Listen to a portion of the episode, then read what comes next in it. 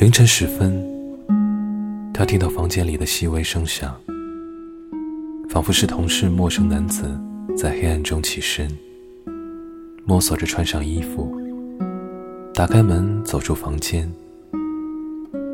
微光清凉，他身上的白棉衬衣在门角疏忽不见，如同飞鸟在夜空掠过的羽翼，没有留下痕迹。跃马旅馆窄小的木楼梯，踩上去咯吱作响，承受不住负担的重量。睁开眼睛，侧耳倾听，窗户有沙沙的雨声，像小时候养在硬纸盒子里的蝉，蠕动在大片的桑叶上，彻夜进食。旺盛而持续的声音，雨水的声音。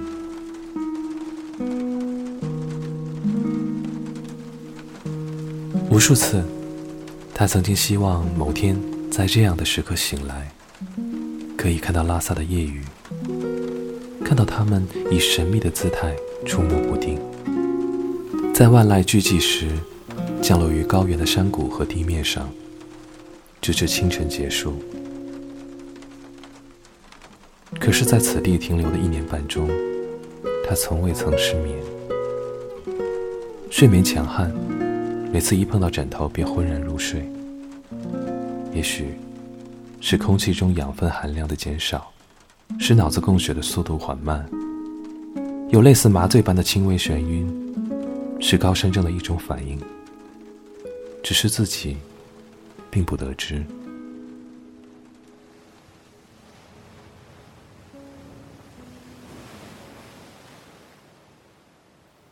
醒来时。早上七点左右，天色大亮，晴朗天空。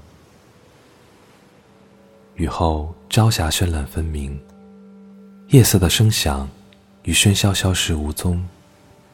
旅馆窗下是临近藏民的平房，屋顶上彩色帆旗在风中哗然翻飞，遗留下五六处小小的湿润水洼，为被即将破云而出的太阳蒸发。大地苏醒之后，恢复爆裂干燥的气质。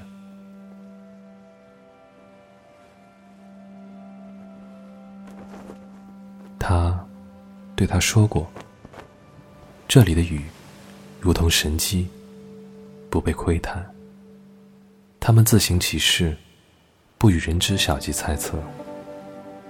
你不会在世界的任何一个城市，看到这样的雨水。”它是你所能感受到的奇迹，近在咫尺，与你曾拥有过的任何经验迥然不同。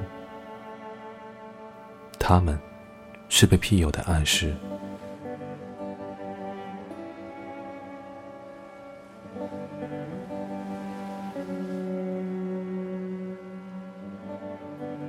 在随身携带的笔记本里。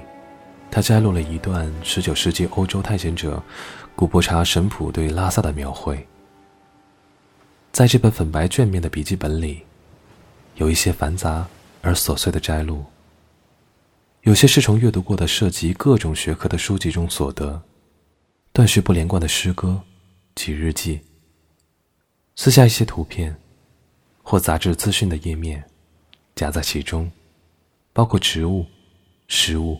人像、地方志、设计素材等，偶尔夹杂一些线条质朴的铅笔素描，或小物体的细节，还有用圆珠笔抄下的潦草小字。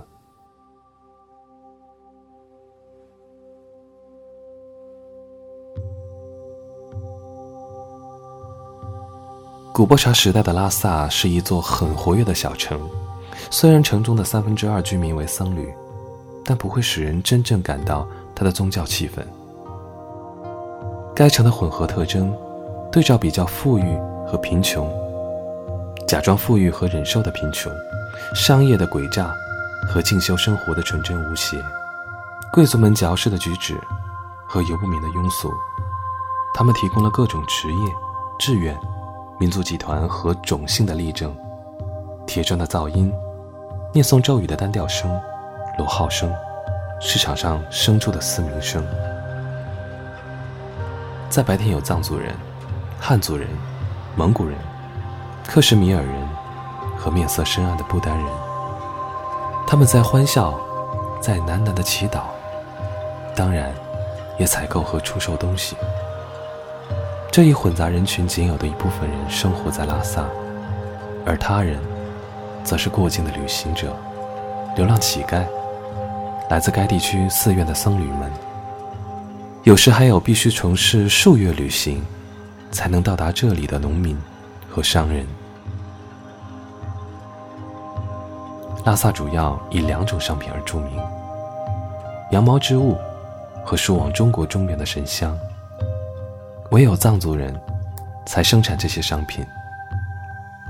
金属加工则始终被非常精巧的艺术家们垄断，这就是喜马拉雅地区特有的金银匠、铸造匠和铁匠。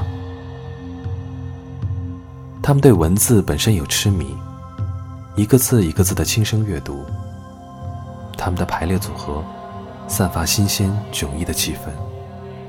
似乎与所有置身的地方并不产生联系。在这里，夜雨只会于漫长迷惘的时间随行，整夜覆没荒芜灰色的高原城市。如果它可以被叫做一座城，但是有时候，他觉得它更像一座被淹没的宫殿，废弃在藤蔓丛生、寂然无声的古老森林之中。壁画、寺庙、佛、匍匐跪行的人群，投射距离更为接近的阳光，人和天空的联系如此密切。